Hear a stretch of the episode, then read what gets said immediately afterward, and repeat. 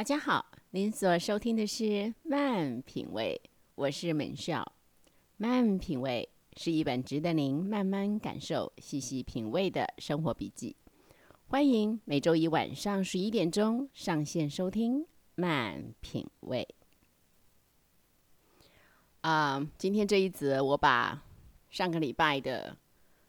嗯，回到溪头这件这一则的录音重新录一下，因为那一天在溪头山上，那个品质真的是差的太可怕了，所以我把它重录一次。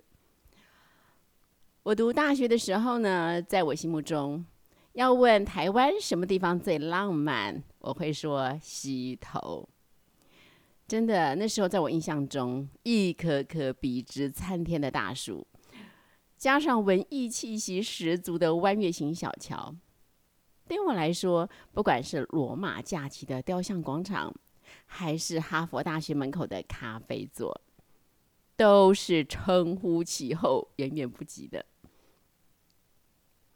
没想到多年后的今天，我有机会停下马不停蹄的脚步，离开尘嚣世俗的都市，再度来到我心目中最浪漫的地方。没想到，当清凉的空气拂面而过，一整片参天大树环绕着我，哎，居然让我心里的兴奋跟触动更胜于青春时代的我。想一想，我真的应该要更多的离开城市，回到大自然的感觉，真的好美啊！其实哦，今天之所以如此开心。当然，除了这些高耸入云的大树让人敬畏，森林里的芬多精让人沉醉之外，其实还有一个更重要的原因，是因为人。我跟我先生加入家庭更新协会的职工服务已经十几二十年了吧？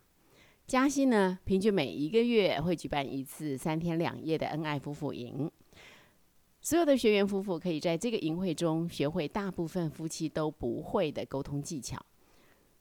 特别是化解心中愤怒跟苦毒的清乐色技巧。所以，只要是嗯有心要让两人关系更好、更亲密的夫妻，基本上都可以在这里找回起初的爱。而让夫妻关系有所突破，并且继续谈恋爱的，除了这三天两夜的营会之外。真正的关键其实是在营会后的跟进。经过三天两夜爱的洗礼之后呢，我们会把所有的学员夫妇做分组做营后跟进，原则上每个月聚会一次，在跟进的聚会中就继续按着进度来操练，以免两人关系会因为离开营会回到柴米油盐之中就打回原形。那因为各对夫妻在三天两夜中或多或少培养出一些真诚敞开的信任基础，让大家在跟进中呢，可以有一种嗯充满安全感的环境啊，比较不害怕揭露婚姻中所遇到的各种状况，还能够让夫妻跟夫妻之间互相勉励、彼此支持。那这样的跟进聚会呢，长达十个月啊，甚至一年。或者更久啊，所以如果呃跟得好，不但在营会中所学到的沟通技巧可以不断的在生活中操练，也可能造就出一整个小组成为能够彼此扶持、长久相伴的知心团体和支持团体。那在我们所服务的啊许许多多的小组当中，其中有一个小组在参加了恩爱夫妇营之后，走完了一整年的跟进，又一起报名了。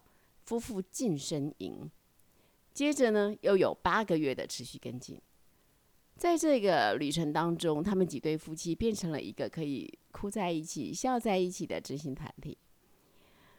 所以虽然完成了跟进，但是因为不舍于就此分道扬镳，所以他们相约再聚，甚至从原本只是两个小时的聚会，现在拉高规格，变成三天两夜的旅游。我们今天来到溪头，就是因为他们邀请我们参加他们的这个延伸跟进。很感恩的是，在我们已经排的满档的行程中，在一些因缘巧合之下，居然还真的可以挪出这个空档，所以我们就来了。啊，夜晚，我们围坐在小木屋里喝夜茶，因为不是下午茶，叫做夜茶。窗外是一整座山的寂静无声。可屋内呢，是我们大家聊过去、聊现在、聊未来的吱吱喳喳，是那种我笑你，你亏我可以笑到弯腰翘脚的那种欢笑声。一群银发首领族，瞬间秒变成为恣意青春族。在这个小木屋里，没有头衔，没有地位，没有身份，没有年龄，只有真诚敞开，只有小孩子的样式。后来我们聊到了孩子，我就发现啊，我们每对夫妻在夫妻关系被修复之后，在学会了什么是爱、什么是家之后，在明白了原生家庭的影响会长达一生之久之后，现在更多想到的，好像已经不是原生家庭对我们的婚姻所带来的距离和误解，而是我们曾经创造和正在创造。属于我们孩子的原生家庭。谈到孩子，好像每对夫妻每个人都有或多或少的懊悔。嗯，因着自己的自我中心，因着自己一心打拼事业，疏忽了家庭；因着自己在夫妻关系中的受伤，以至于要不是强把自己的价值观套在孩子身上，就是把情绪发泄在孩子身上。要不是太过严格，就是太过漠然。反正说起来，总是有很多的悔不当初。当我看到我们这一群做爸爸、做妈妈的，能看到自己曾经犯过的错，心有悔意，愿意重新来过，我觉得很美，也很感动。但我也明白，在我们相同的信仰下，我们共同享有一个恩典跟福分。就是我们都已经是新造的人了，旧事已过，都变成新的了。所有的过错都已经由耶稣为我们承担了，他为我们付上了代价。所以，当我们愿意承认在这些事上犯了错、犯了罪，我们的信仰可以让我们在守节心清中选择一个新的开始，可以不必一直陷在那种自我罪疚或是自我鞭打无尽的痛苦中。其实很多人不明白，带着罪疚感的爱是很伤人的。被带着罪疚感的爱而爱的人很可怜，因为罪疚感很像什么，你知道吗？很像，很像藏在鲜花里的一柄利刃，很像被棉花盖住的刺猬，只要一靠近，就可能又是鲜血淋漓。所以。真的不要让羞愧感、罪疚感停留在心上。我们如果知错了，就回转到正确的位置、正确的轨道上，重新用一个饱满的爱再出发就好了。亲爱的朋友们，不知道您是否也有曾经悔恨，而且悔恨一直盘旋心上的状况呢？是否也因为曾经的亏欠而一直处于某种程度的愧疚当中呢？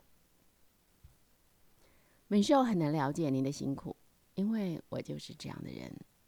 但是好消息是，这些羞愧罪疚是可以在我们的愿意、我们的相信和耶稣为你我流出的血中一笔勾销，洗得干干净净，不留残迹的。一切都可以因为相信而有全新的开始。